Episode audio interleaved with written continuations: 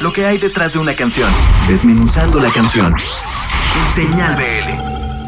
Hola, mi nombre es Salvador y el Unicornio y les quiero presentar mi nuevo lanzamiento De la mano. De la mano es una canción muy inspirada en todo este romanticismo de los setentas. Tiene un poquito de trío, un poquito de psicodelia, pero más que nada está inspirada en todas estas bandas eh, que hacían música romántica en español, como Los Ángeles Negros, este, Los Freddys, Los Terrícolas, Pasteles Verdes. Este, el proceso de composición fue en mi casa con guitarra acústica, hago una estructura y después hago una letra y fue grabada en el estudio de Felipe Ceballos.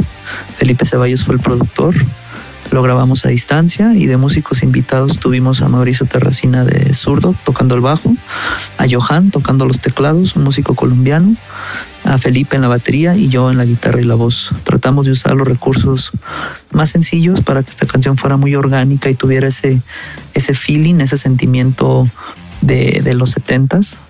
Y pues aquí les dejo de la mano, espero les guste.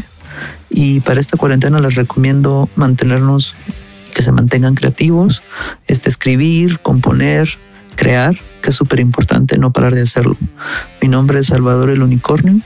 Aquí les dejo de la mano, que ya la pueden escuchar en todas las plataformas digitales y estás escuchando Señal BL.